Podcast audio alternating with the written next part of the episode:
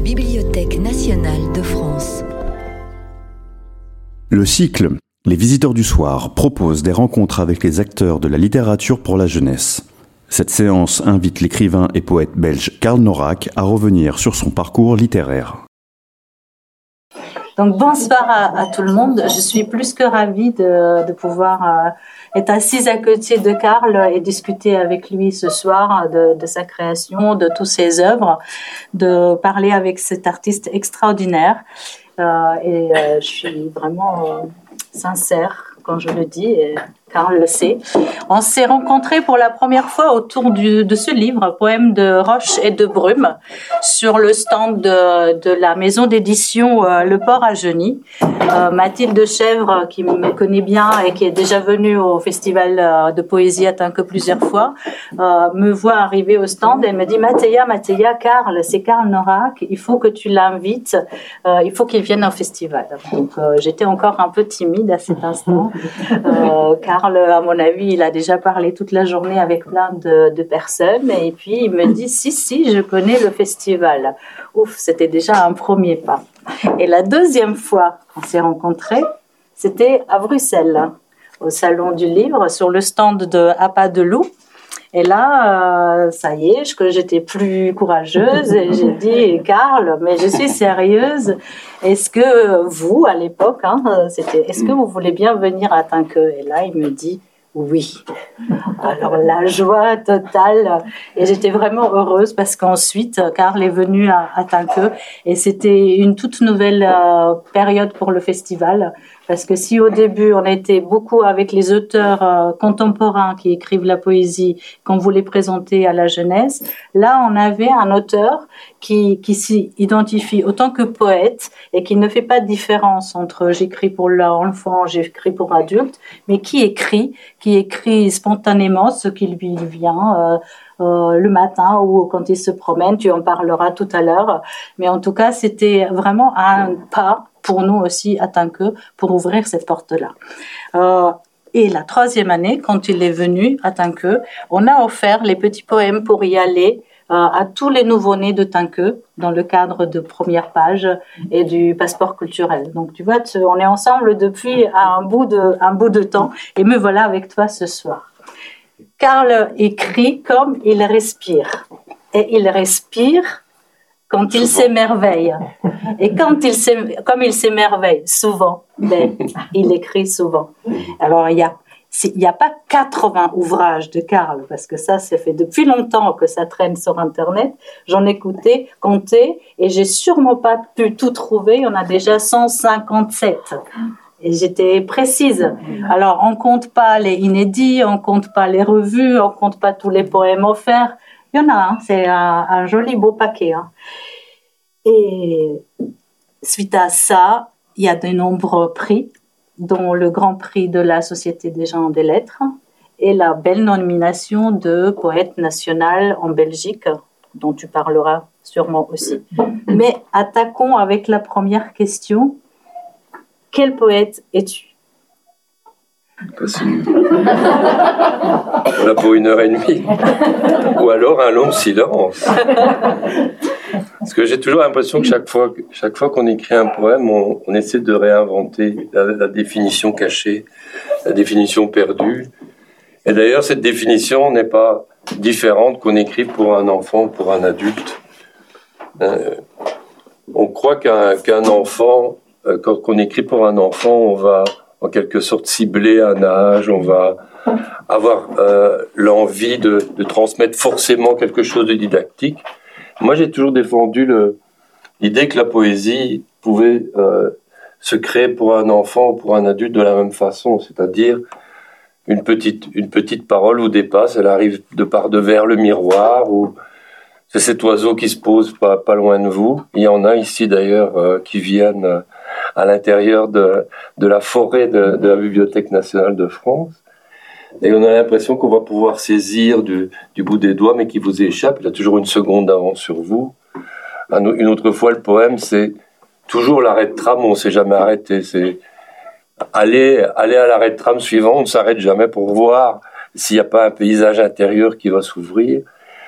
Et pour moi, cette petite phrase inattendue, cet imprévu, euh, qui, qui parfois vous enchante, qui parfois vous bouscule, euh, je pense que le geste euh, est, le, même euh, qu'on écrive pour les enfants ou pour les adultes. Moi qui fais, qui est, parmi ce très très nombreux, euh, très grande bibliographie, hein, avec des, livres effectivement qui s'adressent plus pour, pour les adultes ou plus pour les enfants.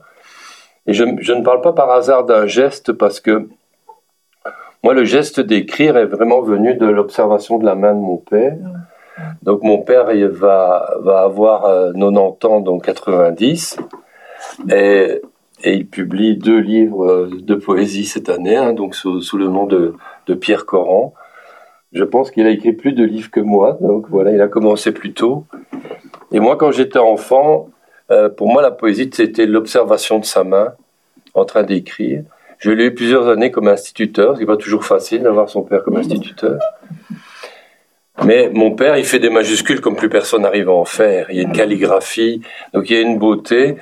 Hein, moi, j'avais l'impression que son stylo, c'était, c'était une danseuse qui avait la forme d'une chorégraphie sur le papier. Et, et, moi, quand on me demande, ah, mais alors la poésie, ça a commencé quand? Avant, les, avant la lecture et l'écriture. Mmh. Parce que j'avais, j'avais trois ou quatre ans et euh, je regardais mon père en train d'écrire et après j'imitais le geste. Donc j'étais très vaguement poète parce que, comme beaucoup d'enfants, je faisais mes cahiers de vagues. Hein, après mes vagues ont pris sens et, voilà, le sens des vagues a changé et c'est devenu euh, de plus en plus un, un paysage qu'on pouvait transmettre et partager. Et c'est pour ça d'ailleurs que pour moi la lecture est arrivée comme une merveille parce que euh, les signes dans l'espace devenaient une, une, véritable langue qu'on pouvait euh, transmettre, qu'on pouvait euh, euh aussi euh, partager avec soi-même. Moi, en fait, j'ai eu ma première partie de l'enfance, c'était dans une cité populaire. Mes parents sont du milieu minier euh, et tailleurs de pavés de, de rue. et et donc, après, je suis parti habiter avec eux dans, à l'âge de 8 ans et demi dans, au milieu d'une forêt. Donc, j'ai vraiment eu la, la cité, euh, très populaire, et puis euh, une forme de solitude, mais une solitude heureuse. Et là, quand je regardais par la fenêtre, il n'y avait plus mes amis. Euh, moi qui suis fils unique, il n'y avait plus mes, mes copains d'école qui étaient aussi mes voisins de, de quartier. Alors il y avait les arbres, euh, voilà. Et donc il y a une autre, il y a une autre rencontre qui se fait et l'envie aussi de, de, de, peupler, de peupler son, euh, son environnement, d'être imaginaire, puisqu'on voit beaucoup moins de monde. Hein, et je pense que cette, cette forêt, effectivement, hein, et tout à l'heure, j'ai eu la chance de, visiter les, les, coulisses extraordinaires de ce lieu.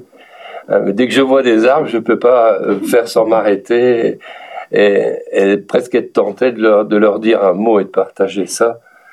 Lorsque j'étais poète national, j'ai pu recevoir Francis Allais, qui est un grand défenseur des forêts, et qui m'a parlé de la, la, sensibilité, de l'intelligence des arbres. Donc c'est quelque chose qui m'a effectivement beaucoup, beaucoup marqué. Et donc c'est vrai que moi j'aime défendre à la fois qu'un poète pour la jeunesse ne doit se donner aucune autre contrainte que d'écrire. C'est-à-dire que voilà, il peut Hein, Cocteau disait écrire un poème, c'est mettre sa nuit sur la table. Ben, mettez votre nuit sur la table, et après vous verrez bien euh, vers quel public euh, vos, poèmes peuvent euh, aller. Est-ce que est-ce qu'on peut pas quelquefois mettre un peu de sa mélancolie, même si on parle à un enfant? Est-ce qu'un poème doit être forcément joyeux, doit être forcément rimé, doit forcément sonner comme une comptine? Bien sûr, pour moi, la plus belle définition, c'est Verlaine, de la musique avant toute chose. Mmh. Il y a quelque chose dans la poésie qui nous appelle, qui est, qui a quelque chose qui, qui n'est pas de l'ordre de la chanson, qui est une musique beaucoup plus, beaucoup plus intérieure que ça. Et alors, presque en contradiction, mais pour moi, c'est pas du tout une contradiction, avec un monde où on a l'impression que les, les valeurs que, que nous portons tout au fond de nous euh, s'échappent un peu et même parfois beaucoup et de, savoir qu'on peut écrire pour beaucoup d'enfants. Euh, à la fois, je défends cette liberté d'écrire quelque chose qui n'a rien de didactique, qui est juste un moment avec soi, qui, un peu comme autrefois, on avait le geste de partager le pain, comme ça, à la table, Hein, et de, dire, tiens, prends, prends, un morceau de ce langage, prends un morceau de cette voix. Euh, en même temps, c'est vrai que dans mes, dans mes derniers recueils, j'ai vraiment envie de transmettre ce que je crois. C'est ça. Et, et, donc, c'est une autre phase de ma vie. C'est peut-être aussi une, le, chemin de vie avec l'âge venant qui fait qu'on a envie de poser, pas poser une trace pour soi-même, mais poser une trace envers le regard des autres. Et là, par exemple, petit poème pour y aller. Au départ, euh, c'est le printemps des poètes qui m'a demandé, c'était le thème du courage en 2020, c'était vraiment un thème euh, assez idéal. Euh, au moment où ils l'ont choisi, ils n'ont pas su évidemment ce qu'il allait se passer à ce moment-là. Et j'ai dû écrire un petit poème euh, sur le sur l'idée du courage.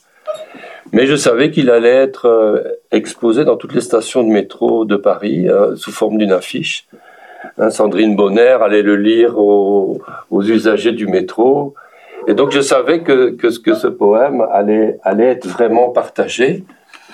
Et, et après, comme on était dans une année où il faut y aller, j'ai écrit un deuxième poème pour y aller, un troisième. Et donc c'est devenu, c'est devenu un livre alors qu'au départ, il n'y avait, il n'y avait qu'un, qu'un, seul poème. Cette adresse me semble importante dont tu parles. Parce que euh, je crois me souvenir que tu parlais des poèmes qui sont comme des flèches et qu'ils doivent atteindre celui qui les lit, que ce soit un enfant ou que ce soit un enfant qui est resté dans le, dans le cœur, et corps d'un adulte. Et euh, pour faire la transition, je vais quand même relire ce petit poème, un petit poème pour y aller.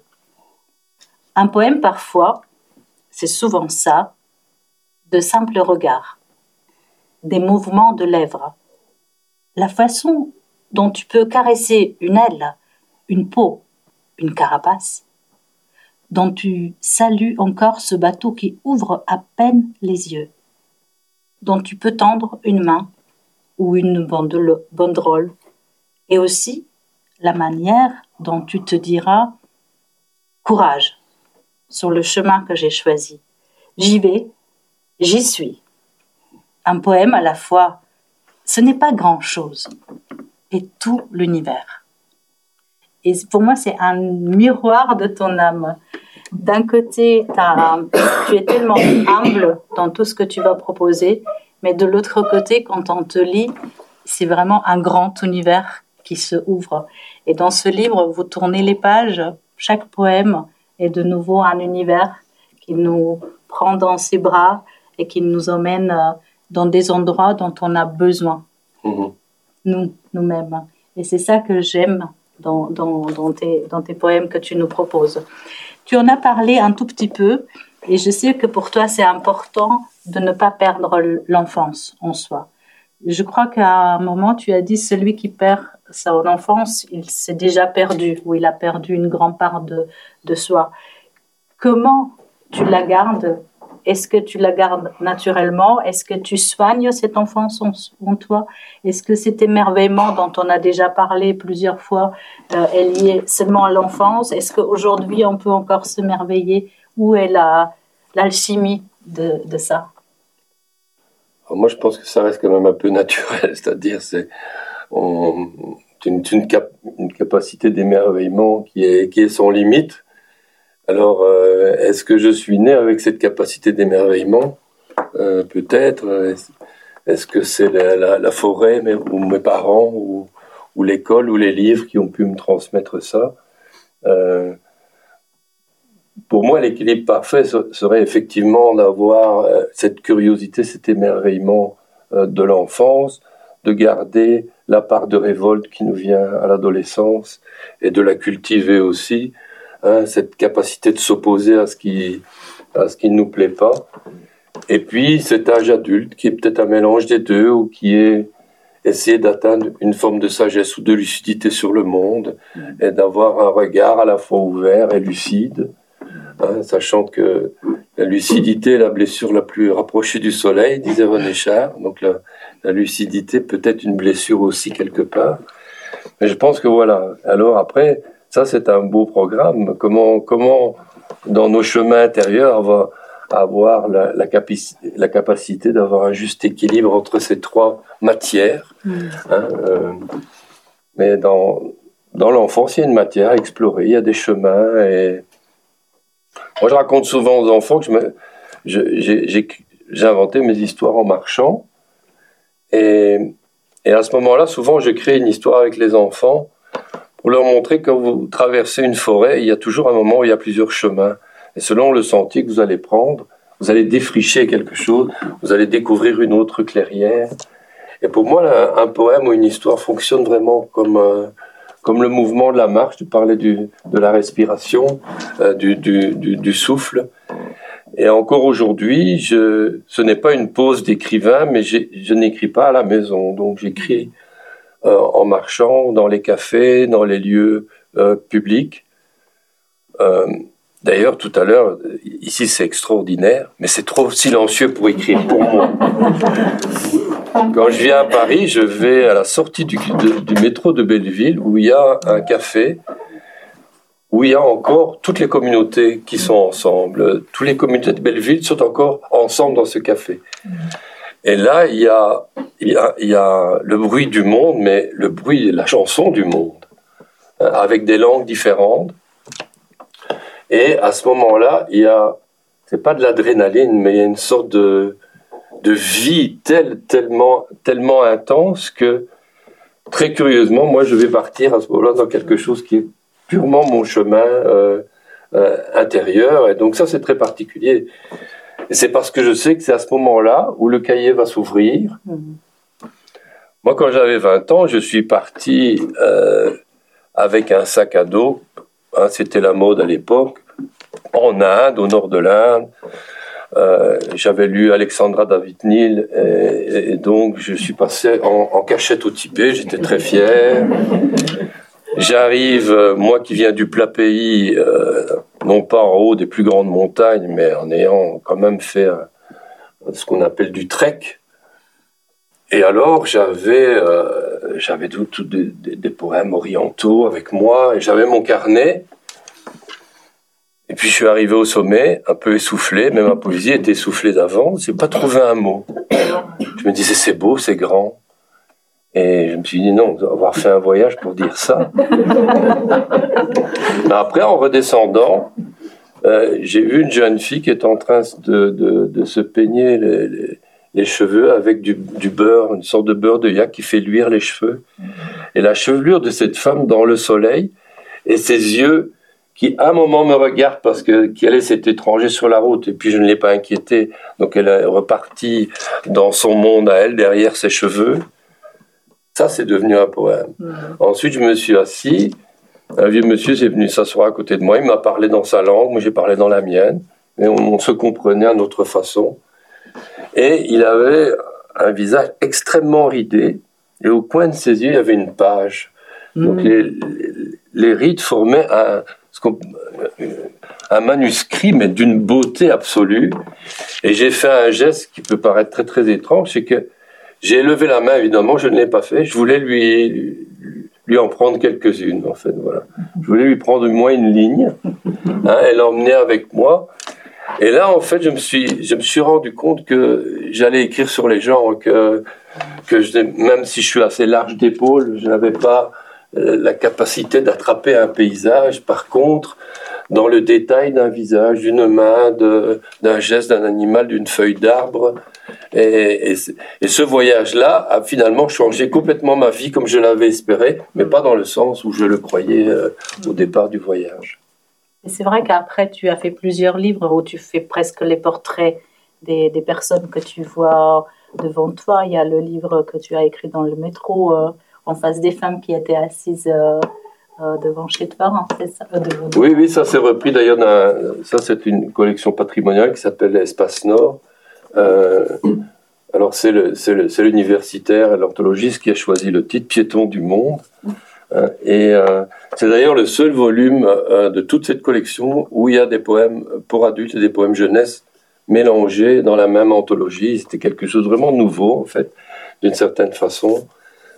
c'est toujours un, peu impressionnant parce que c'est surtout pour les auteurs morts, hein, ce, genre de, consécration. Mais, cette collection s'intéresse aussi à beaucoup d'auteurs contemporains vivants.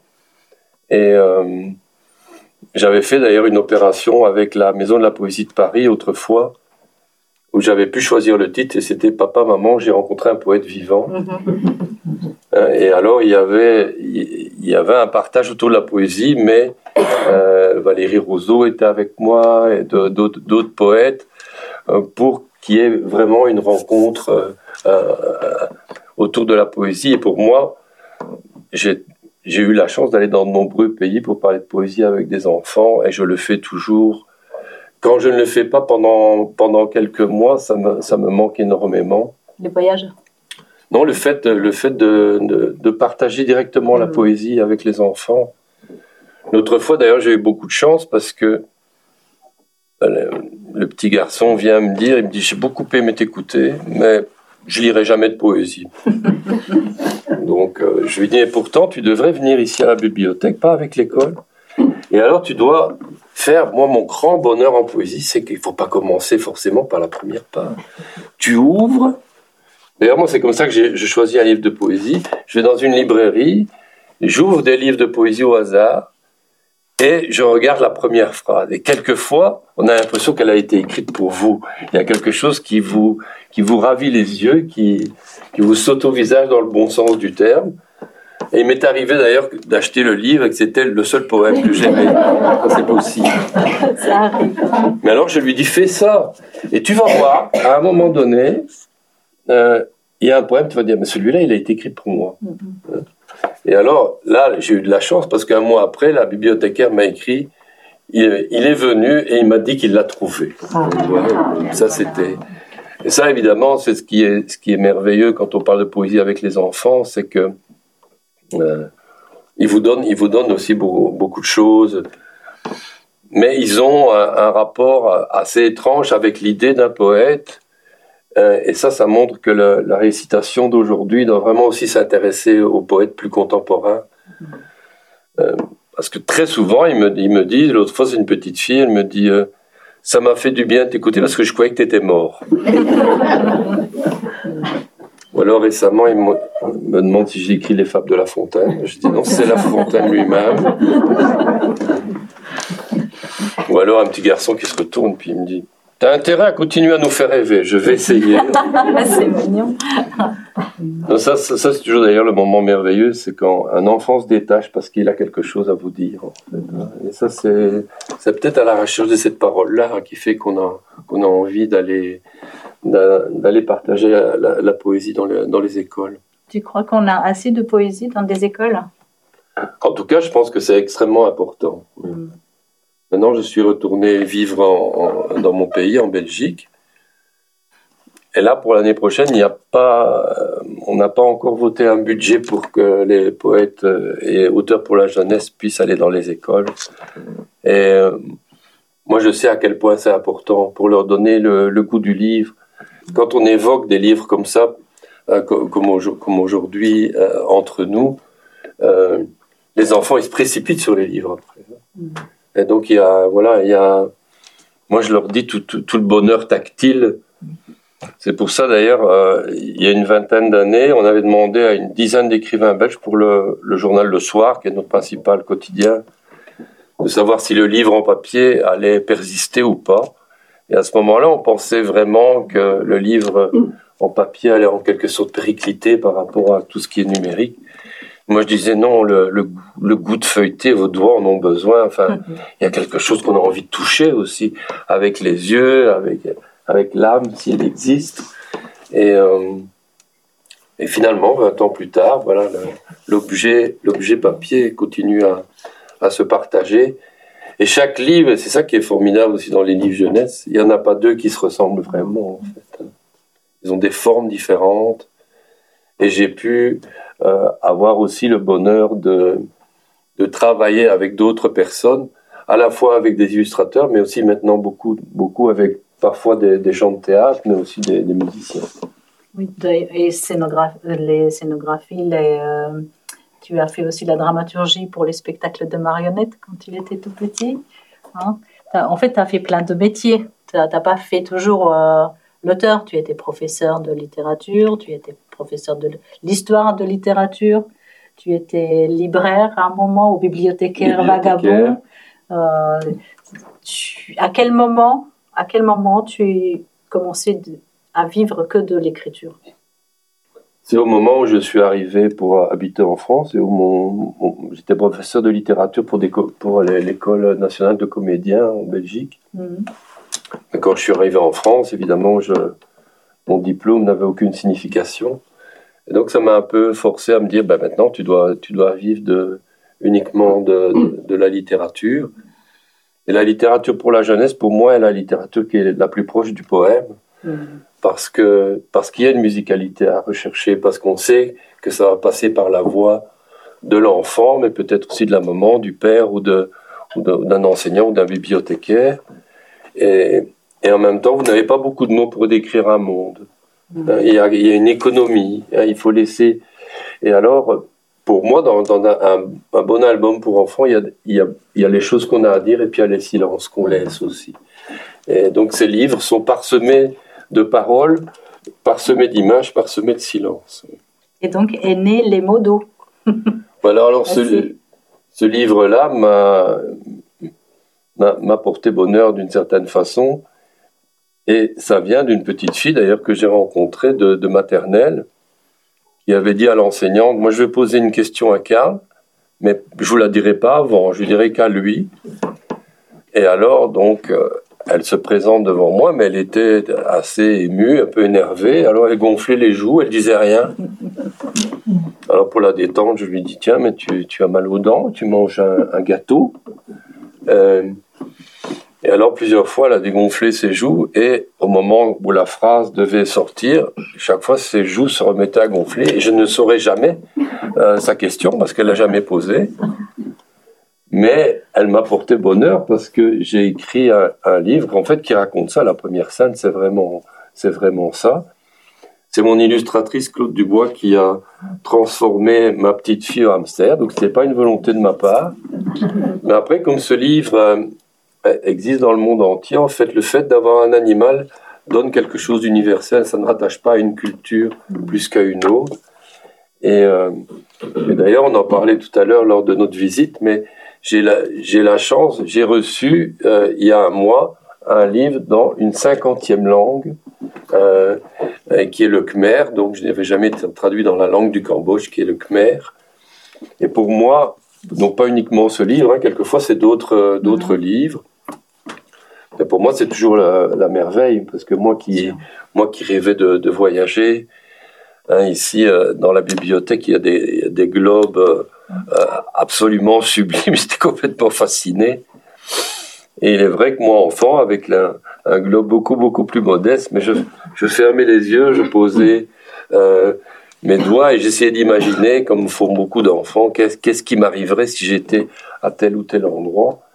Et quand je vois un livre dans une autre langue, c'est pas, c'est pas, c'est pas une certaine forme de fierté.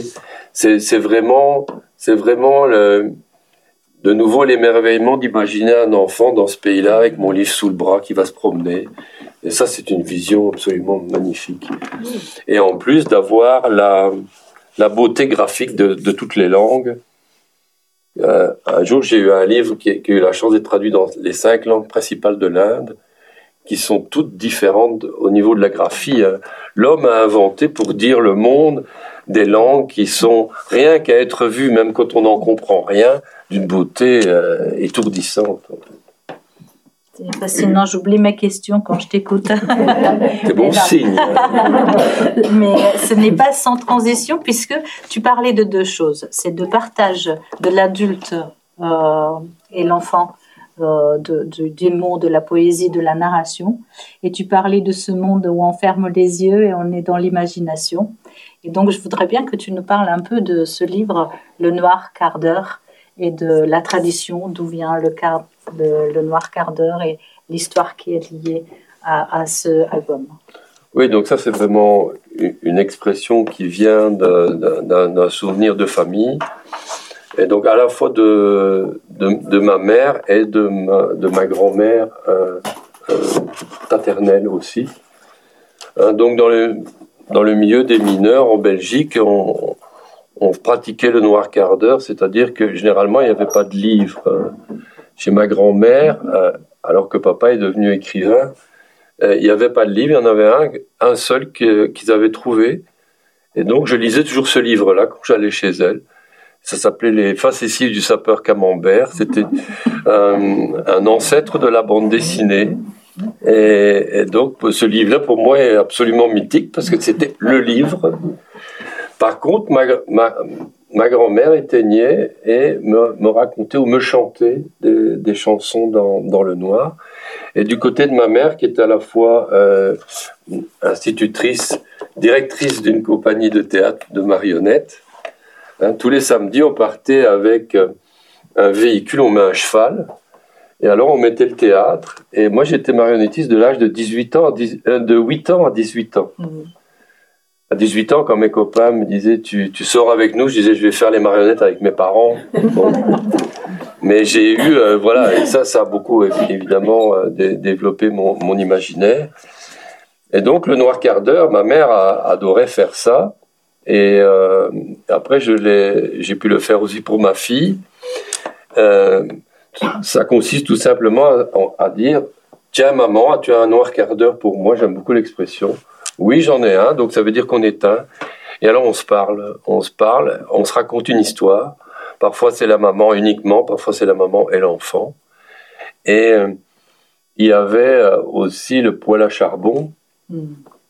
qui faisait que quand on voulait raconter une histoire qui fait peur, il suffisait de mettre sa tête un peu au-dessus pour avoir la, réverbération un peu rouge. Euh, et alors moi c'est quelque chose qui me fascinait. Et et quand je suis devenu le, bon, j'ai eu la chance d'être poète national de Belgique euh, de 2020 à 2022. Mais en 2015, j'étais l'auteur associé avec de Mons 2015, c'est-à-dire de ma ville euh, natale qui était capitale de l'Europe. Et donc, euh, j'ai écrit ce livre pour rappeler aux gens qui avaient vécu cette tradition qu'elle existait toujours, en fait. Et alors, comme ce livre a fait son petit voyage, je sais qu'il y a des bibliothèques en France où quelquefois on, on, occulte volontairement une pièce pour euh, se raconter une histoire dans, le noir ou le lire à la, à la lueur d'une bougie ou d'une lampe très, très tamisée. Et euh, bon, voilà, c'est quelque chose qui me tient vraiment beaucoup à cœur parce que c'est aussi un peu toutes les, toutes les, les origines de ma famille euh, d'une certaine façon. Du coup, ça me rappelle une petite anecdote que j'ai entendue de ton plus beau voyage en train que tu as fait en Inde, quand tu parles du poil euh, qui, qui donne euh, le visage rouge. Euh, je crois que tu as fait un témoignage sur un voyage où il n'y avait pas de lumière dans le train et que la seule lumière qu'il y avait, c'est les gens qui fumaient et que les, les visages des gens s'allumaient c'est ça ben, C'est justement le livre que je suis en train d'écrire. un livre qui va, qui va s'appeler Le sentiment de l'Inde parce que euh, j'aime beaucoup les gens qui partent à moi en Inde. Ils disent J'ai compris l'Inde en fait. moi j'y suis, euh, j'y suis allé sept ou huit fois, j'ai toujours rien compris. Mais je suis à la recherche du sentiment. Et, et, dans les sentiments, il y a beaucoup de choses, il y a beaucoup de choses à dire. Et effectivement, je, je prends souvent des, des de, de petits détails et euh, chaque voyage, je voulais faire quelque chose de, particulier. J'ai fait tout le pèlerinage bouddhiste, alors je ne suis pas, par exemple. Il faut partir en Népal, un peu comme on va à Compostelle, en fait. Mais bon, c'est sur un espace plus grand. Et une année, effectivement, j'ai voulu faire le tour de l'Inde en train. Mais vu la lenteur du train, ça c'était quand même une épreuve. Et alors la nuit, euh, ben, on est tous serrés et il n'y a pas de lumière. Et alors, j'allais dans des, dans des régions où il n'y a pas vraiment de touristes qui vont. Et donc, ils m'observaient. En, tout le monde fume, hein, donc ils fument leur petite cigarette jaune. Et au moment, au moment où ils tirent sur la cigarette, leur visage euh, s'illumine et on voit qu'ils sont en train de vous regarder. Et donc, vous êtes dans le noir toute la nuit. Le train n'avance pas. Mais vous avez ces visages qui s'allument au gré des cigarettes. Et bon, ça, c'est vraiment. Il y a quelque chose de cinématographique. Pour moi, dans la poésie, il y a quelque chose qui est proche de la. à la fois de la chorégraphie. Donc, ça, c'est juste mon nom qui tombe, c'est pas grave. Très bien. Euh, est-ce que tu nous as préparé un poème à partager? Je crois que oui. Ben, tu me l'avais demandé. Hein. Alors moi, le, moi, le moment le, plus merveilleux, euh, quand, quand, je, euh, dans les mois qui, qui, qui, sont entre la première idée et l'aboutissement au livre, ou même l'année, ou, ou, les deux années, c'est le moment où je reçois la première image de l'illustratrice ou de l'illustrateur. Parce qu'à ce moment-là, vous avez fait déjà un voyage accompli, c'est-à-dire que vous êtes passé à travers l'imaginaire de quelqu'un d'autre. Et, ça, c'est toujours le moment que j'attends. Et, euh, donc hier, hier j'ai reçu euh, donc euh, sur mon ordinateur les, premiers essais d'un futur livre avec Nathalie Fortier, qui est une illustratrice québécoise. D'ailleurs, à la fin de l'année, j'aurai deux livres avec deux, Québécois. Hein, Stéphane Poulain, qui est un grand illustrateur de Montréal, qui travaille à la, peinture à l'huile, et Nathalie Fortier, qui a bon, un imaginaire graphique absolument extraordinaire. Alors, ce qui est particulier, c'est que ce livre est né grâce à toi, parce que j'ai fait une conférence à, à et Nathalie Fortier était une autre invitée. Elle était dans le public, comme, comme, comme vous aujourd'hui. Et pendant que j'étais en train de parler de ma vie, etc., elle, euh, elle, elle, s'est mise à transformer tout ce que je disais en dessin très rapide. Hein, elle, elle n'a pas arrêté pendant deux heures de dessiner, mais extrêmement vite. Et l'éditrice euh, du port à Jauny était juste à côté, fascinée de la voir dessiner. Et en fait, après, elle, est venue près de moi, elle dit, on va faire un livre avec ça. on hein, va, et alors, en fait, ce livre sera quelque chose d'assez unique parce que euh, on m'a demandé de mettre ensemble des, des, mots qui, en arabe, se ressemblent graphiquement. Donc, euh, euh, ces mots sont tellement proches dans l'écriture arabe qu'on les confond. Et donc, le fait de les mettre à la suite en français, dans la traduction, le, poème lui-même va, va en quelque sorte dessiner la langue arabe. Et, ça, c'était un projet absolument euh, formidable. Et là, on a décidé de faire des hommes paysages, donc des hommes et des femmes qui sont autre chose en même temps. Et là, comme elle m'a envoyé la première image avec la première traduction, hein, parce que bon, vous connaissez peut-être cette collection, mais ce qui est formidable, évidemment, c'est que vous pouvez, quand vous écrivez votre recueil de poèmes, vous savez qu'il va être peut-être lu dans le sens euh, euh, du français, hein, où là on va aller de ce début-là à cette fin-là, ou alors dans, dans l'autre sens. Ce livre-là, le, le, plus émouvant, c'est que je sais qu'il a été utilisé pour, euh, pour être lu à des enfants qui parlent l'arabe et qui viennent d'arriver de, de, de, ces bateaux qui passent l'Italie, la mer, et, et on m'a raconté que on a lu ceci à un enfant euh, qui venait d'Irak. Donc ma mère hochait loin, dit le caillou échoué sur la plage. C'est dommage, j'avais encore tant de coquillages à lui dire. Et on m'a dit que c'est à ce moment-là que cet enfant qui ne voulait pas parler a tout raconté en fait. Et donc euh, euh, si, si un poème peut, peut servir à ça sans qu'on le sache, là j'ai eu l'émotion évidemment qu'on me raconte euh, euh, ce qui avait pu arriver avec ce poème. Mais c'est ça qui est merveilleux en poésie, c'est qu'on sait quelqu'un quelque part va s'emparer d'une parole et l'emmener dans, dans, son univers ou, ou, dans sa propre dans sa propre vie. C'est ce que Pierre Soletti dit, hein, c'est l'impact de la poésie est immédiat. Oui, oui, oui. Tu le reçois et il explose en toi comme un feu d'artifice. D'ailleurs, euh, je vais vous lire un tout, petit texte d'un projet de livre. Je vis ma vie, je prends ma vie et je la mets dans un poème, me dis-tu. Tu as raison. Au bord de ce poème, tu as tant de choses à raconter. Au bout de ce poème, tu as encore des secrets. Et partout en ce poème te voilà, avec tes regards, tes départs, tes retours. Tu es là où le mot se pose.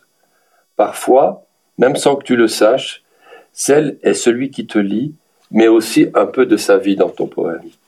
Et ça, c'est une réponse à un enfant euh, qui m'avait dit Ah, je comprends ce que tu fais. Tu, tu vis ta vie d'abord, hein, puis tu prends ta vie et tu la mets dans le poème. Je dis Mais tu as, tout compris. Voilà, voilà une définition qui me va euh, euh, totalement. je vais vous lire la première page de L'homme montagne. C'est quoi pour toi le sommet, homme montagne? Me sentir bien, du haut vers le bas, du bas vers le haut. Arriver à faire descendre un sentier sans une larme. Choisir chacun de mes cailloux, pouvoir appeler la neige ou rire de la voir fondre. Et puis aller me promener dans la plaine comme tout le monde. En voilà des souhaits, des espoirs, homme montagne. Je n'arriverai jamais à penser petit. Mes rêves, même quand ils sont de simples talus, finissent par pousser jusqu'à moi. Ils approchent, au moins par la pensée, tes nuages. On dit que je veux toucher le ciel et même l'astre du jour, c'est idiot. Dans ma tête, la pensée s'étend comme un horizon. Et le soleil, sens-le, écoute-le, il est d'abord à l'intérieur. Et alors, je vous parlais de ma grand-mère et j'ai écrit un texte sur elle Ça, c'était pour dire aussi, quand j'écris pour la jeunesse, quelquefois, vous pouvez juste raconter quelque chose qui vous est personnel. Peut-être que vous allez euh, pouvoir aussi transmettre quelque chose. Ma grand-mère, elle, elle, travaillait dans une, dans une filature. Il y a un film belge qui s'appelle Dan sont montrés. C'est des machines à tisser humaines, en fait. Ces femmes avançaient, reculaient, hein, et les bobines de fil se faisaient par euh, le mouvement humain, en fait. Et, euh, et donc voilà, c'est elle aussi qui me, chantait ces chansons. donc c'est un poème qui s'appelle Louisa parce que c'était son prénom. Ma grand-mère travaillait à la filature. Ma grand-mère travaillait dans une machine à coudre géante. Ma grand-mère poussait la machine pour bobiner. Ma grand-mère avançait dans une toile d'araignée de fil. Ma grand-mère avait mal aux jambes, aux mains, aux bras. Ma grand-mère n'arrêtait pas. Ma grand-mère ne mangeait pas souvent de la viande. Ma grand-mère ne demandait rien à personne. Ma grand-mère chantait beaucoup, je m'en souviens. Ma grand-mère connaissait des histoires pour faire s'envoler les berceaux, je m'en souviens. Ma grand-mère riait avec beaucoup de distinction. Ma grand-mère s'habillait très bien le dimanche. Ma grand-mère cuisinait les macaronis comme personne. Ma grand-mère est en photo dans mon portefeuille. Ma grand-mère dort contre mon cœur dans une poche. Ma grand-mère me protège quand j'ai peur. Ma grand-mère stoppe la voiture qui allait m'écraser. Ma grand-mère me regonfle le moral en soufflant. Ma grand-mère recoue mes jours déchirés. Ma grand-mère me guérit des pensées qui tournent. Ma grand-mère fait tout ça depuis ma poche. Elle a trop travaillé, ma grand-mère, pour rester couchée quelque part pour l'éternité. Sur la photo, elle sourit, un dimanche, avec beaucoup de grâce. On ne voit pas derrière le berceau qui vole.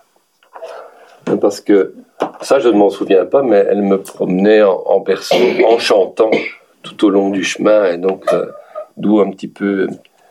Et là, en fait, c'est purement factuel, en fait, hein, y compris d'ailleurs que sa, que, que, sa photo est dans mon portefeuille comme. Euh, et quand je suis dans des moments de panique, hein, je, je, je, retire la photo, euh, je lui parle, je fais mon petit, mon petit rituel.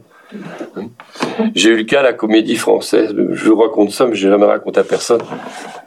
J'ai dû faire une lecture à la comédie française où il y avait quatre, auteurs et quatre comédiens de la comédie française.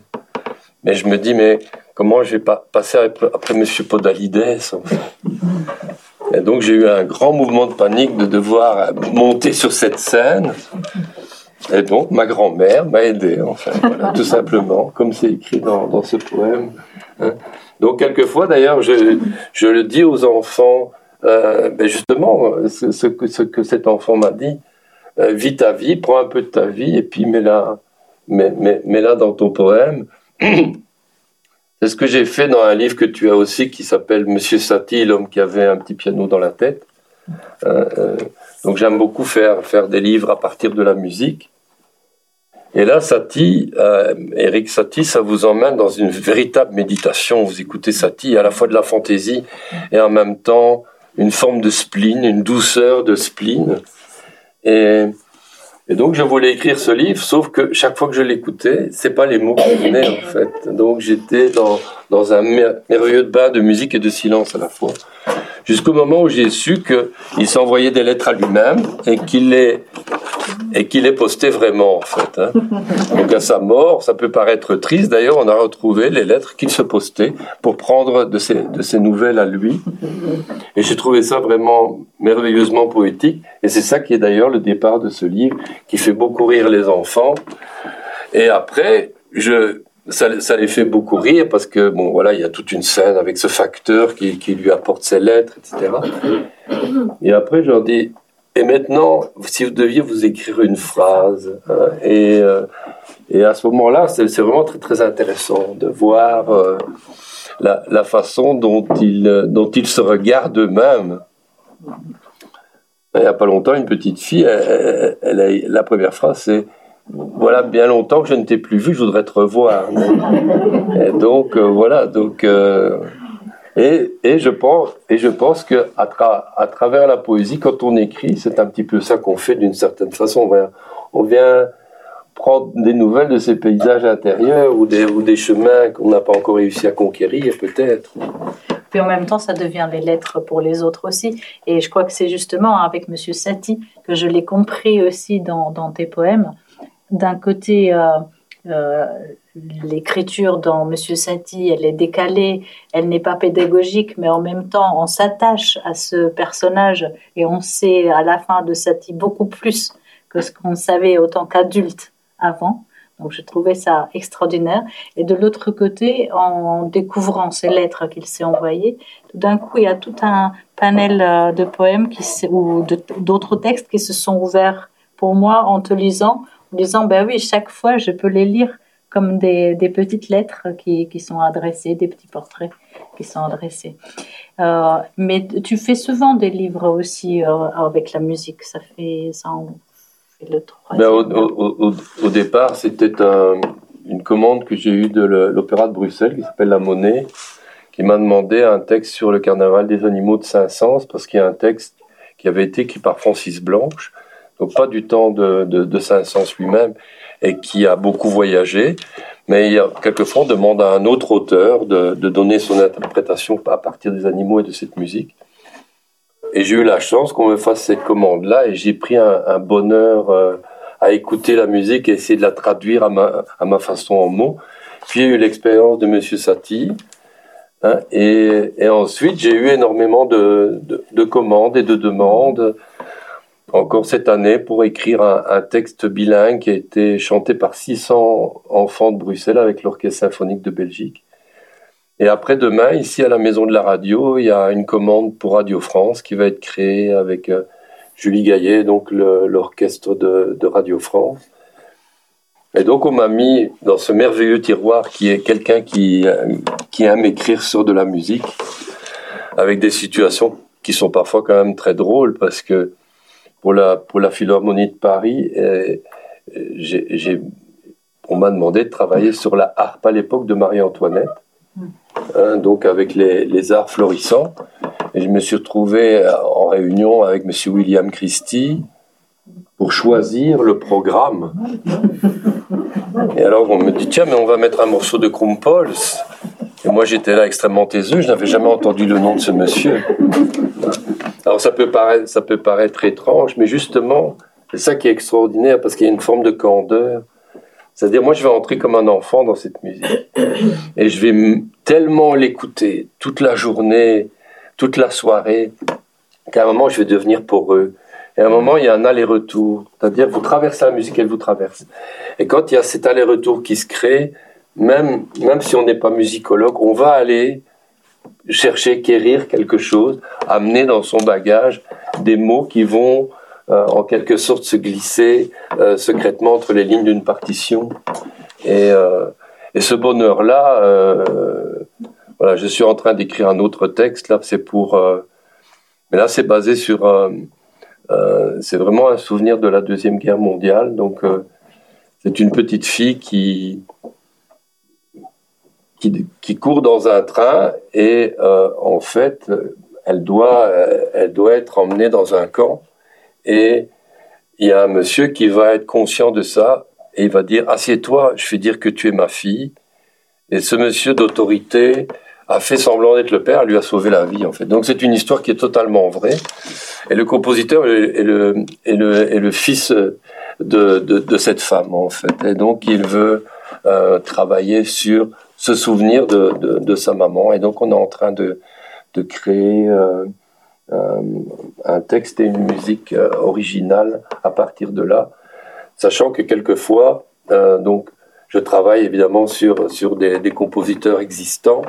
Hein, J'ai eu l'occasion de faire Monsieur Mozart, Chopin, Monteverdi, Vivaldi et Piazzolla mélangés. Hein, les quatre saisons de Piazzolla et celle de, de Vivaldi. Mais parfois, j'ai la chance de travailler aussi maintenant directement avec des, avec des musiciens. Extraordinaire. Et euh, tu parlais de la porosité euh, avec les musiciens, mais je crois qu'elle existe aussi avec les illustrateurs, parce que toutes, quasi tous les livres sont illustrés. Comment ça se passe? Est-ce que c'est toujours l'illustrateur qui fait les illustrations après les textes, ou il arrive l'inverse aussi? Et quelle est euh, la découverte quand tu découvres les, images, quand l'auteur, l'illustrateur dessine, te propose les illustrations? Alors là, ce qui est formidable, c'est que chaque livre a son propre, son propre voyage. Si, on prend, par exemple, celui-là, euh, euh, Gaïa Wimniewski m'a envoyé cette image en me disant, je lui ai dit que j'aimais beaucoup ses illustrations. Bon, j'ai vu une exposition un jour, et alors elle m'a dit, écoute, j'ai fait ça parce que j'ai toujours l'impression quand je peins, quand je dessine, qu'il y a quelqu'un qui me regarde. Alors je suis seul dans la pièce. Et quand je veux représenter cet ami imaginaire qui me regarde, je ne sais pas pourquoi, c'est un lapin géant et bleu. voilà. Et alors elle m'a dit qu'est-ce que tu, qu'est-ce qu'ils vont se dire? Et alors j'ai commencé à inventer le, le, dialogue complètement improbable de ces deux personnages. Et après, par petit éclat de texte, on a commencé à construire un peu un, chemin de fer. Hein, tout à l'heure, j'ai vu le magnifique chemin de fer de la Bibliothèque nationale de France, hein, avec ces livres qui font, c'est absolument magique à voir. Peu, peu de gens ont la chance, le privilège de voir ça. Voilà. Mais ici, en fait, c'était un peu ça. C'était des petites idées un peu éclatées dans un, dans, dans un espace, et puis qui, à un moment donné, se regroupent pour former un livre. Ça, c'est une rencontre avec un, illustrateur flamand que, que j'adore. Alors, euh, c'est peut-être parce que j'ai vécu 20 ans en France, mais moi je me sens très belge. C'est très étrange hein, de, de, dire qu'on est belge, surtout en Belgique. Et donc, même si ce livre se passe au Maroc, c'est un livre belge. Hein, il a d'ailleurs été dans des sélections du livre belge parce qu'il y a un auteur francophone et un illustrateur néerlandophone. J'ai la fierté d'avoir fait 15 livres avec. Euh, je suis seul auteur francophone d'avoir fait 15 livres avec des illustrateurs et des illustratrices euh, euh, néerlandophones, parce que nous on a toujours, on a toujours ce problème culturel hein, qui dépasse la langue, hein, qui touche aussi à la politique, qui fait que on peut avoir un, un artiste merveilleux qui est 15 kilomètres plus loin et il y a une sorte de frontière invisible mais qui existe pourtant. Hein, et d'ailleurs, le projet Poète National auquel j'ai pu participer pendant deux ans, euh, euh, essaie de casser un peu ça. Euh, moi, j'ai emmené des poètes sur des bateaux, des, des péniches pour aller de la maison de la poésie de Namur à la maison de la poésie de Gand, et donc de faire un voyage symbolique parce que sur sur les canaux, les rivières, il n'y a pas de frontières. Il n'y a pas de frontières ni politiques ni linguistiques. Quand quelqu'un vous fait signe, vous ne savez pas dans quelle langue, c'est le geste. Hein, et donc, et alors, donc j'étais parti à Gand à la rencontre de, cet illustrateur et qui m'a dit j'aime pas dessiner de face, fais-moi une histoire de profil. et donc en fait euh, mon personnage progresse toujours parce que c'est ce qu'il m'avait donné comme indication. Euh, Rebecca d'Outremer, j'ai fait un livre qui s'appelle Sentimento, elle me dit je viens de dessiner pendant un an des princesses, un livre qui a très bien marché d'ailleurs. Je veux une histoire qui commence mal, qui continue mal et qui finit épouvantablement. Je dis, mais oui, oui, Rebecca. Hein, ça, a donné Sentimento. Il y a celui-là où il y a ah, celui-là, ça c'est, ça c'est vraiment un plaisir euh, extraordinaire que je me suis fait. C'est-à-dire que j'ai écrit seulement le titre, Je t'emmène en voyage. Et alors, j'ai envoyé euh, le titre à 40 illustrateurs dans le monde entier, hein, aussi bien Japon, Italie, euh, les pays de l'Est, évidemment beaucoup la France et la Belgique. Et alors j'ai demandé euh, à chaque illustrateur ce que je t'emmène en voyage, euh, évoqué pour eux en une, en une seule image. Et alors après, j'ai posé les 40 dessins euh, sur, euh, sur le sol et j'ai cherché quel voyage pouvait regrouper ces 40 épisodes et, ces styles de dessin complètement, complètement différents. Il y a d'ailleurs une série d'illustrateurs qui m'ont dit garde le dessin pour toi. Hein, comme Monsieur Bachelet par exemple, ou Nathalie Novi. Ça, c'est les, dessinateurs de Gruffalo, le plus ah très très célèbre en Angleterre. Et donc voilà, et, et comme je changeais de pays et que ma fille, euh, je la vois souvent sur un écran, euh, j'ai terminé par cette image qui était, qui parlait un peu de, un peu de cela et qui est de Cathy Copri. Voilà. Mais ça, c'était un bonheur. C'était de. Euh, c'est pour ça que, que tu vois, chaque, chaque, livre est un, est un voyage euh, qui, est, qui est différent. Et euh, tu as un livre là-bas que j'aime beaucoup parce que j'ai fait plusieurs livres avec Kitty Crowther qui, qui écrit des textes tellement fabuleux qu'au bout d'un moment, elle n'avait plus besoin d'auteur. Hein. Alors, elle m'a fait encore un livre de poésie que tu as, qui est celui là-bas, un petit poème pour passer le temps. Hein, chez, chez, Didier Jeunesse. Et euh, la poésie, d'ailleurs, c'est le privilège qu'on peut demander à un, auteur-illustrateur ou une auteure-illustratrice il va vous dire, mais non, j'écris mes textes moi-même car je n'ai pas besoin d'auteur, et lui dire, mais écris-tu de la poésie? Ah non, ah bah alors non, tu peux, tu peux pas me dire non. Et d'ailleurs, Anne Herbault, c'est ce qu'elle m'a dit. Elle m'a dit, dans ce cas-là, je ne peux pas te dire non. Et donc, euh, elle a fait exception parce que normalement, elle Anne Herbault illustre euh, les, les, les, histoires d'Anne Herbault. Et là, c'était au début de Kitty Crowther, et c'est le seul livre que j'ai rêvé. Euh, moi, mes rêves sont d'une épouvantable banalité. Je, crois que c'est parce que je suis un rêveur de jour. Il m'arrive de rêver de passer l'aspirateur, par exemple. Je ne veux pas en faire un lit. Et là, j'ai fait un lit, j'ai fait un, rêve qui est vraiment de l'ordre de l'onirisme avec un grand O. Et là, en fait, j'ai réécrit mon, mon, rêve. Et alors, euh, je vais voir Kitty et je lui dis écoute, je voudrais faire le plus petit livre qu'on a jamais fait sur les étoiles. Donc je ne sais pas si c'est possible pour toi, hein, mais d'acheter peut-être des tout petits pinceaux et puis on va faire un livre, on va voir avec l'éditeur s'il est d'accord, euh, le plus petit possible. Elle me dit oui oui d'accord, je vais, je suis d'accord. Hein, et alors, je crois que c'est mon livre le plus haut. Parce que ce qui est merveilleux, c'est qu'elle a fait le contraire de ce que je lui avais suggéré de faire. Elle, elle a retrouvé l'atlas euh, scolaire qu'elle avait. Sa maman avait recouvert d'un motif, comme on faisait pour protéger les couvertures, et qui était celui-là, en fait, réellement. Et, euh, et voilà, et, c'est ça qui est merveilleux aussi pour moi, c'est que quand, quand je vois le livre, je vois toute, euh, toute l'histoire euh, du, livre. Là, par exemple, là, c'est, le premier mail que je reçois, par exemple, de Christian Wolf, qui commence à tordre des morceaux de fer, à prendre une capsule de soda pour faire le nez de mon personnage. Et bon, bah, j'en suis là. Et ça, ça, c'est les moments, les moments merveilleux ou Anne-Catherine de Boll, avec qui j'ai fait beaucoup de livres euh, euh, représentant des cultures du monde. Euh, parce qu'un jour, j'avais été à Bologne où un éditeur, j'avais fait un livre, le, Petit sorcier de la pluie, qui est inspiré par l'art aborigène. Il y, a, il y, a, une ville en France qui a fait une comédie musicale avec, avec ce livre. Ils m'ont invité et c'était pour célébrer l'année de l'Afrique. Donc j'étais obligé de leur dire que nous étions en Australie. Et alors j'ai vu, j'ai vu l'importance de euh, parce que ce livre-là a eu beaucoup de succès en France et n'a jamais trouvé aucune traduction parce que chaque fois on dit on a déjà fait un, album avec un personnage de couleur l'an dernier. En fait. Et donc entendre, entendre des phrases comme ça m'a tellement mis en colère que j'en ai fait toute une collection avec euh, Anne-Catherine de Boll. Et là, vous voyez, ça c'est joli, c'est elle vivait en Afrique à ce moment-là et dans, dans son, son mari construisait des, des puits dans des, dans des régions où il n'y avait pas d'eau. Et donc elle devait fabriquer son papier elle-même. Mais elle m'avait envoyé le, la, la photo d'identité, si vous voulez, du personnage. Ceci n'est pas du tout dans le livre.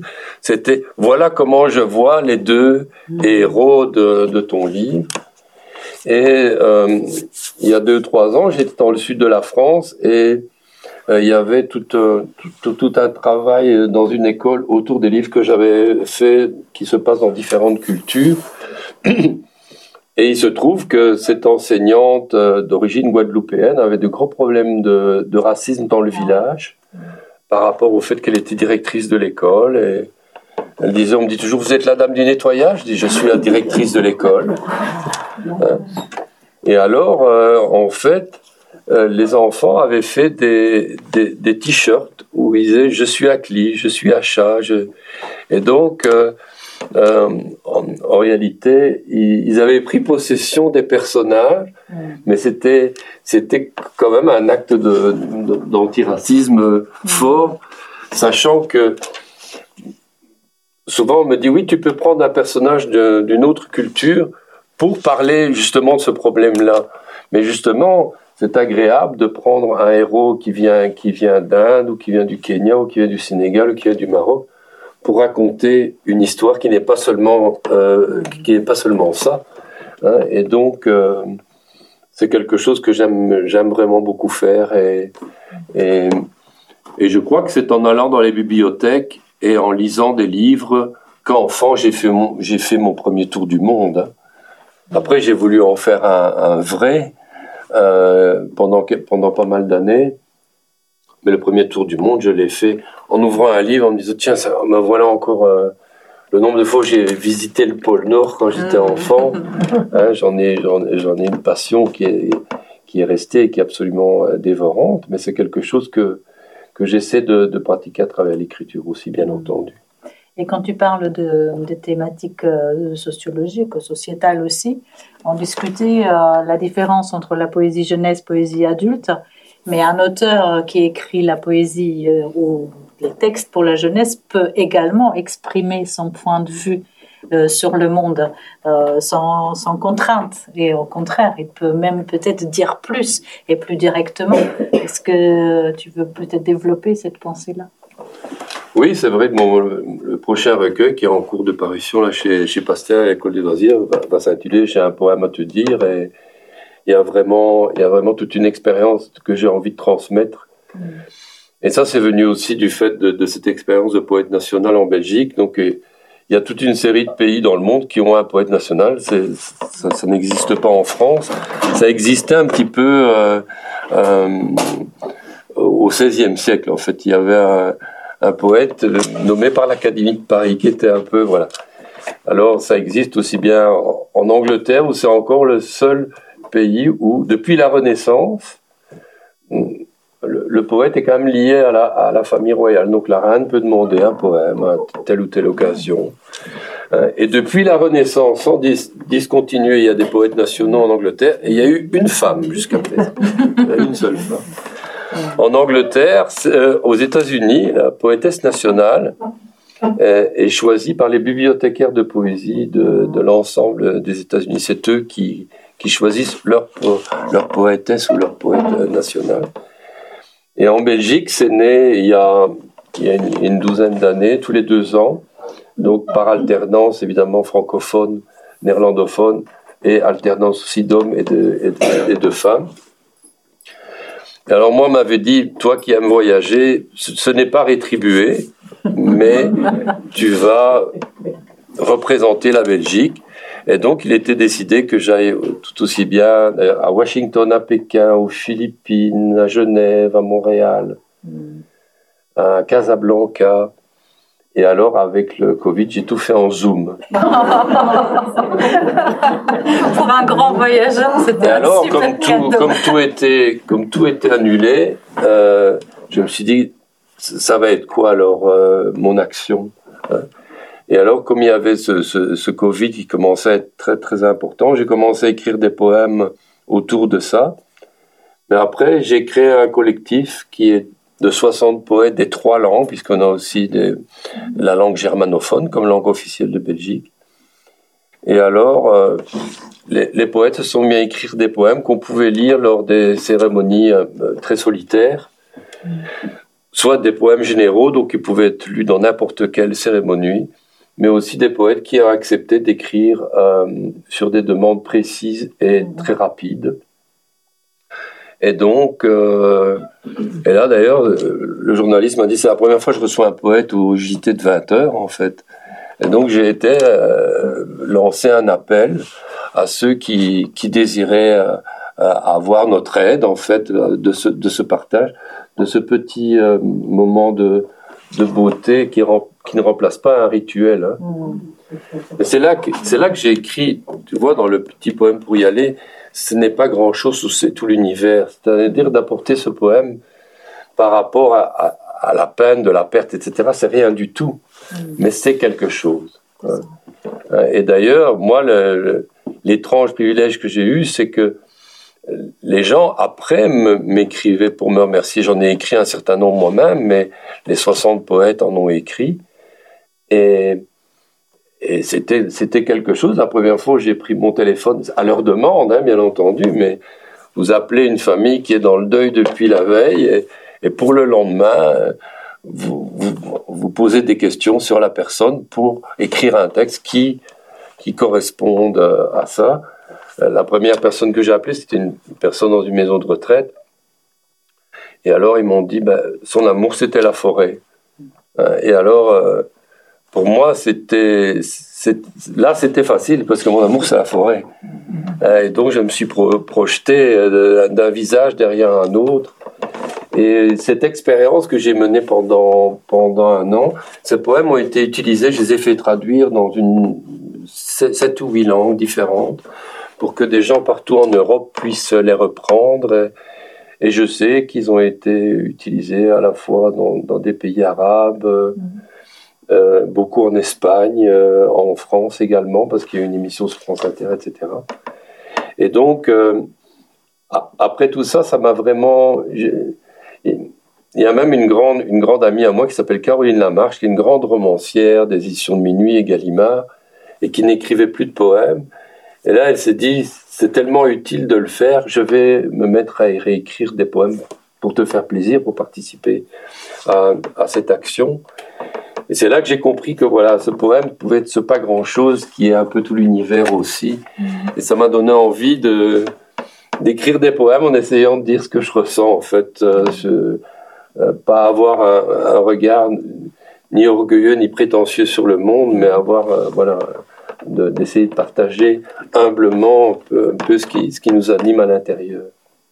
oui, et moi, c'est très personnel comme opinion, mais je trouve qu'avec cette façon de faire, tu fais bouger les montagnes. C'est un peu presque la dernière chose que je t'ai dit avant qu'on démarre euh, cette euh, rencontre. Il y a vraiment quelque chose qui bouge avec ton engagement dans la poésie parce que tu bouges sur le terrain de la jeunesse, sur le terrain des adultes, mais tu es un grand, euh, tu réunis les, les auteurs autour de la poésie des poètes, mais aussi d'autres artistes, les, illustrateurs qui t'illustrent, mais les romanciers aussi qui s'y mettent à la poésie. Il y a une telle sincérité, il y a, une telle, il y a un tel engagement. Est-ce que tu accepterais d'être nommé comme poète engagé ou c'est un mot qui te dérangerait? Ben, Je pense qu'on est tous des personnes engagées quelque part, je pense. Hein. Je pense que mais il faut être engagé parfois avec un air un peu dégagé aussi. Euh, c'est-à-dire, il faut. Bon, ça facilite d'ailleurs quand on, quand on est belge, parce que bon, vous savez un peu qu'on a. On pratique, on pratique beaucoup l'autodérision. Donc il y a à la fois. Il y a à la fois effectivement la, la volonté euh, farouche de s'engager, ce que j'ai dû faire un peu par contrainte, parce que moi mes poèmes euh, sont, sont plutôt mes clairières, mes lueurs, mes oreilles de forêt ou mes, ou coins plus ombragés de la forêt. Et là, j'écrivais un journal qui, euh, j'écrivais un poème qui le lendemain paraissait dans les dans les deux principaux quotidiens. Donc, et, et donc c'est un privilège assez énorme que de se dire de, demain les, les, gens qui lisent en France, ce serait Le Monde et Le Figaro par exemple ou Libération, vont lire vos poèmes qui parlent de l'actualité. Et donc j'ai écrit un poème sur sur Donald Trump, j'ai écrit un poème sur les inondations, j'ai écrit des poèmes sur le Covid sur la fermeture scandaleuse des, librairies et des lieux culturels. Et, je me disais, mais comment arrives-tu à aller chercher ces mots-là hein? Écrire un poème sur Trump. Sauf que la, la, nuit de l'élection, on ne savait pas très bien qui allait gagner. Moi, je n'ai pas dormi. Et donc, je me suis rattaché à mes souvenirs d'adolescence de l'Amérique et je suis parti chercher ça à d'autres moments, on, peut, on peut écrire un poème à, travers une forme de colère aussi.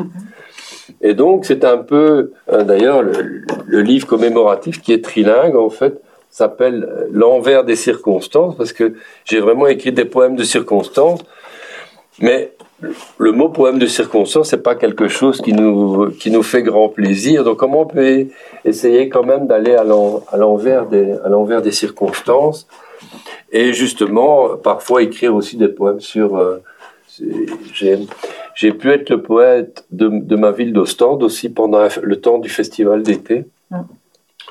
où tous les jours, le jour même, je vais écrire un poème sur l'émerveillement. Et alors, ils étaient disséminés dans, les, dans, les, dans, dans une rue. Mm-hmm. Hein, et donc, c'était comme un feuilleton, en fait. Euh, chaque, chaque jour, un poème manuscrit euh, apparaissaient pendant 15 jours à côté l'un de l'autre. Et là, c'était une façon, par rapport euh, à la, au, sérieux et au tragique de certaines situations de réaction à l'actualité, le fait de pouvoir effectivement s'échapper, de s'engager, mais aussi de se désengager d'une certaine façon en allant vers le, pur émerveillement ou, le, ou, ou une forme de, de contemplation assez enfantine. Et ce, livre-là, Petit poème pour y aller, m'a permis aussi de, de, m'échapper. Et d'ailleurs, ce qui est amusant, c'est que euh, c'est pas du tout une idée à moi, mais Anne Boats m'a dit euh, j'ai besoin que d'une chose. merci, les poèmes me plaisent, je vais, je vais les illustrer. Je voudrais une photo d'une de tes écharpes et une de tes perches de chaussures préférées. Et alors je me demandais si c'était une blague. Hein. Mais alors elle me dit le poète aussi doit y aller. Ah. Et alors ça c'est l'idée assez formidable, effectivement, avec la, les chaussures et l'écharpe. Hein, on, me, voit mettre mes chaussures et le poète aussi doit y aller donc euh, hein, il lui arrive euh, d'ailleurs toutes sortes d'aventures merveilleuses ou de mésaventures mais donc j'ai eu l'honneur, grâce à, cette grande artiste que, j'aime beaucoup, de, traverser le papier d'un de mes livres, qui est quand même un privilège assez extraordinaire. On a presque l'impression de mieux te connaître grâce à, à ces dessins. Il y a plein d'émotions dans chaque page, des expressions, des positions, de, des regards, de la contemplation. Dans la dernière classe, un enfant il m'a dit Tu as quand même plus de cheveux dans le lit. c'est ça qui est adorable d'ailleurs avec les enfants, c'est que euh, ils vous disent vraiment ce qu'ils ont ressenti ou pas ressenti en lisant un de vos poèmes. Et là, il y a là il y a quelque chose de fort parce que parce qu'ils vont pas mettre de gants. Alors dans l'émerveillement non plus et dans dans les compliments non plus. Mais c'est ça c'est ça que j'aime beaucoup. À t'écouter, j'ai l'impression que tu réalises presque presque tous les rêves que tu as. Est-ce que c'est vrai? Je sais déjà que c'est pas vrai, mais du coup, je vais pouvoir poser la question c'est quoi tes, tes, les rêves les plus fous pour, la, pour le futur? Le tien et le nôtre bah, mon, rêve le plus fou, ce serait faire quand même une, forme de tour du monde à travers les livres. Et, euh, et peut-être quand je serai très vieux, puisque Papa n'est pas du tout vieux, d'ailleurs, il a, a 90 ans il écrit toujours. Mais de rencontrer un enfant qui aura un peu grandi, parce que maintenant je rencontre parfois les, les mamans d'un livre que j'avais écrit autrefois, me disent ben, j'ai pris un sac sur le dos et je suis parti autour du monde parce que j'avais lu Telly. Ça, ce serait le, mon rêve absolu, c'est ça. Parce que moi, c'est c'est les bibliothèques, euh, c'est c'est le fait de prendre un livre, euh, parfois un peu au hasard dans les rayons. Hein, tout à l'heure, on voyait euh, une armoire avec les livres qui viennent d'arriver en quelque sorte. Hein. On a l'impression qu'ils sont encore tout chauds, qu'il faut qu'on va entendre un petit bruissement au moment où ils vont s'ouvrir pour la première fois. Et voilà, d'essayer de, transmettre ça. Et, euh, et pour le moment, j'écris beaucoup plus de poèmes, de poèmes pour la jeunesse que toute autre chose. Voilà. Et, et c'est sans doute ces deux années à ne parler que de poésie et aussi euh, l'envie de, de donner aux, éditeurs l'habitude de publier de la poésie parce que beaucoup d'éditeurs, surtout parmi les grands éditeurs, ont toujours l'a priori que, que la poésie ne peut pas se vendre assez euh, pour, euh, pour, pouvoir être éditée. Et c'est quelque chose euh, contre lequel je lutte. Mmh. Quand il y a eu le dernier marché de la poésie à Paris, il y a eu un très bel article dans Le Monde qui montrait que statistiquement, les choses étaient en train de bouger, qu'il y a un nouvel intérêt. J'ai toujours l'impression que quand le monde est en train de chavirer un peu, à ce moment-là, on va chercher les poètes parce qu'on a besoin, on a besoin pas forcément de réponses, on a besoin aussi de questions. Euh, on a besoin aussi de, ce qu'un poète peut essayer d'aller chercher derrière, derrière, l'apparence ou derrière le miroir. Et là, par exemple, ben, Le jauni, ces livres font de, de magnifiques voyages. Hein, euh, petit poème pour y aller aussi, hein, qui, est, qui, est, paru en italien. Donc ça, c'est rare quand on peut passer la barrière d'une langue au-delà du conte hein, avec, avec des poèmes. C'est toujours un petit peu miraculeux. Ils ont été choisis aussi pour être traduits en ukrainien, pour être partagés euh, là-bas dans les, dans, dans, les écoles. Et, euh, et voilà, ces livres-là, ils donnent envie de, voilà, de, chercher à en avoir d'autres. Donc c'est vrai que mon temps pour le moment est vraiment, vraiment utilisé à, à, cette poésie pour la jeunesse qui. Alors c'est vrai que moi-même quand j'étais bibliothécaire, on me disait c'est pour quel âge? Et On est bien obligé de catégoriser d'une certaine façon. Et en même temps, la poésie a pour profession d'échapper à, à toute définition qui, qui voudrait la, la contenir. Et aujourd'hui, et ça c'est un phénomène qu'on voit beaucoup, beaucoup d'adultes euh, achètent des livres de poésie pour la jeunesse, évidemment pour, euh, pour, la beauté du livre, des, des, illustrations de l'artiste qu'ils aiment, mais aussi parce qu'ils trouvent dans la poésie pour, pour la jeunesse quelque part un entre-deux, en fait. Euh, et peut-être quand même un, regard qui va, qui, qui va plus vers la lumière. Moi-même, quand j'écris pour les enfants, il n'y a pas de différence euh, par rapport à mon écriture pour la pour adultes, mais il y a quand même une, volonté de lumière qui est quand même plus plus plus affirmée. Hein, quoique mon prochain recueil de poèmes pour adultes va s'intituler Le livre de la lueur, donc ce n'est pas la lumière, mais c'est surtout pas l'ombre non plus. Voilà. Merci pour toutes ces belles euh, perspectives de ce beau rêve qui va nous porter. C'est aussi l'occasion de vous passer la parole si vous avez éventuellement des, des questions. poète a besoin des questions, tu l'as dit. Hein. Donc euh, la parole euh, est à vous si, si vous voulez, mais des fois c'est tellement fort ce que tu dis. on a comme un poème. En fait, en réalité, tu n'es pas un poète, tu es un poème. Et euh, je crois que quand, on t'écoute, euh, on est heureux de pouvoir euh, être avec toi, entendre tout ce que tu as à partager. Tu nous invites à replonger dans tes livres ceux qu'on a déjà lus et les relire encore une fois, les partager avec les autres. Peut-être, je te dirais encore une question quand même.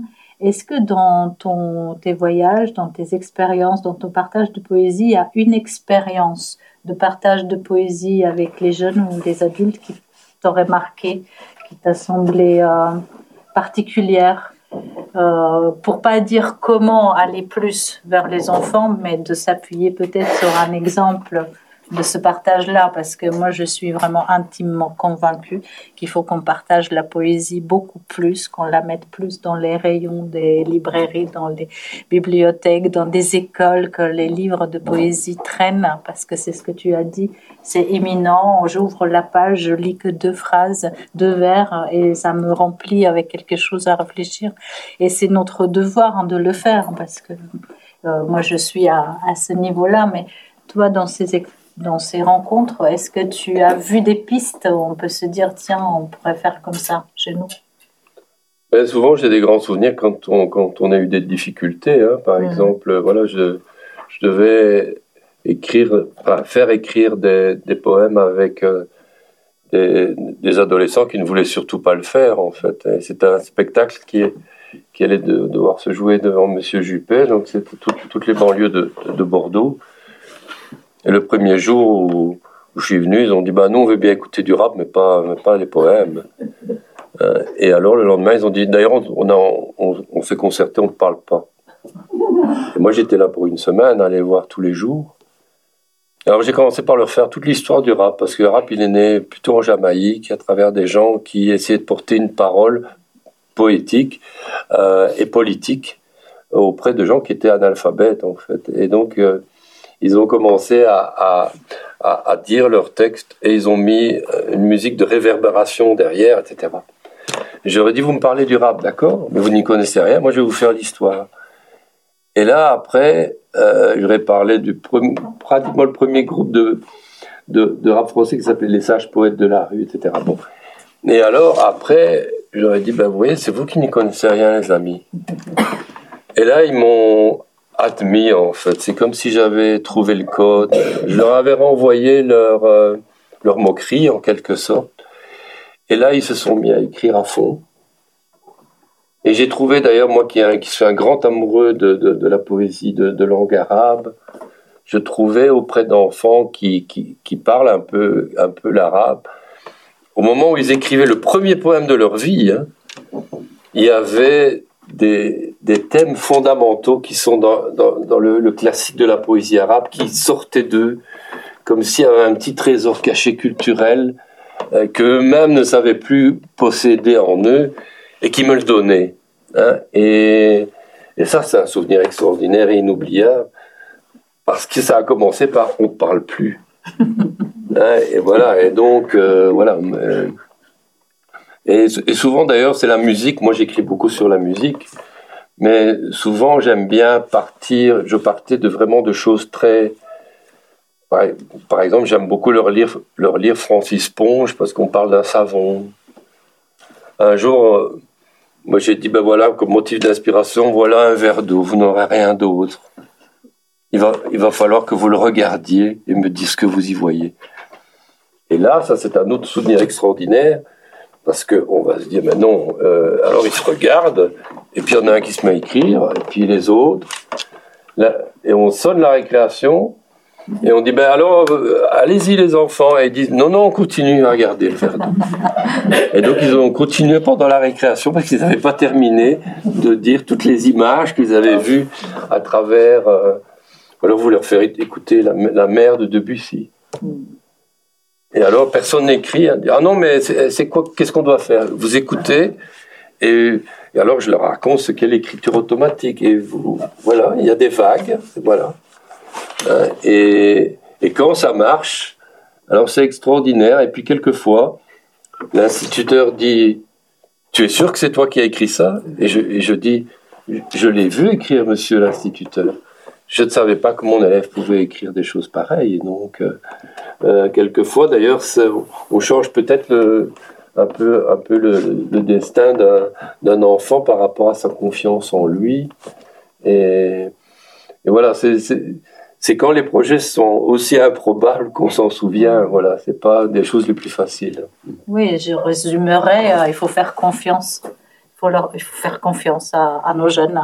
Il faut, il faut savoir. Toi, tu es bien, placé parce que bon, aujourd'hui, tu es, tu es là pour, pour euh, partager à, travers tes questions, hein, mais, mais atteint que, en, particulier, depuis tant d'années, tu fais un travail extraordinaire par rapport pour, euh, la défense et la, défense illustration de la poésie jeunesse hein, d'une manière, manière extraordinaire et très inventive. C'est merci, mais c'est vrai, c'est grâce à l'équipe et euh, Pierre Soletti, euh, Fabienne Sviatli ont beaucoup participé à ce développement et voilà, si ça peut être l'occasion de les remercier, ben, merci de m'avoir donné cette opportunité.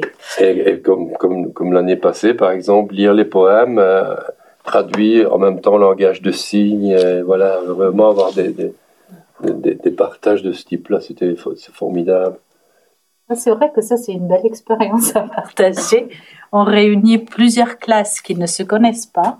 Chaque classe prépare euh, un poème à dire par cœur euh, de trois minutes, dit par un, élève ou par euh, toute la classe, et c'est entrecoupé avec les lectures des auteurs présents.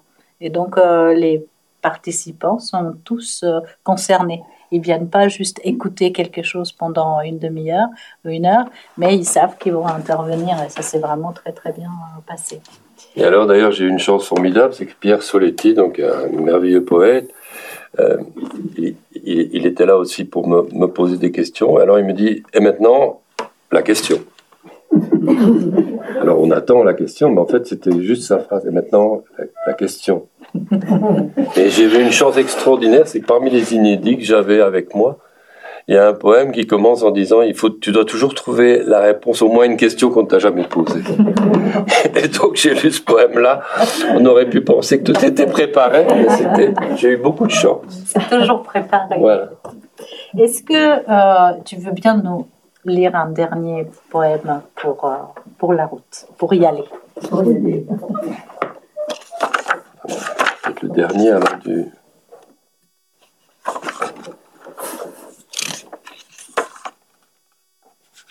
Ou interview avant d'y aller. Justement, c'est les questions. Qu'est-ce que ça fabrique un poète? Un nuage qui a du sens au-delà du vent qui le pousse, monsieur? Ça travaille dans quelle branche? Oh, ça brindit pas mal, monsieur. Et dans toute la forêt. Ça existe depuis quand? Une minute avant l'aube des temps, monsieur un dimanche qui ne savait pas encore qu'il était dimanche. C'est quoi l'outil pour faire la poésie? Le métier de vivre, on le dit, monsieur, et de la musique avant toute chose. Y a-t-il donc une école pour apprendre ça? C'est surtout l'instant qui professe, monsieur, de se passer du temps comme on veut. Et ça mène nous pour finir la poésie Nulle part, monsieur, nulle part, mais au bout du monde. Merci beaucoup.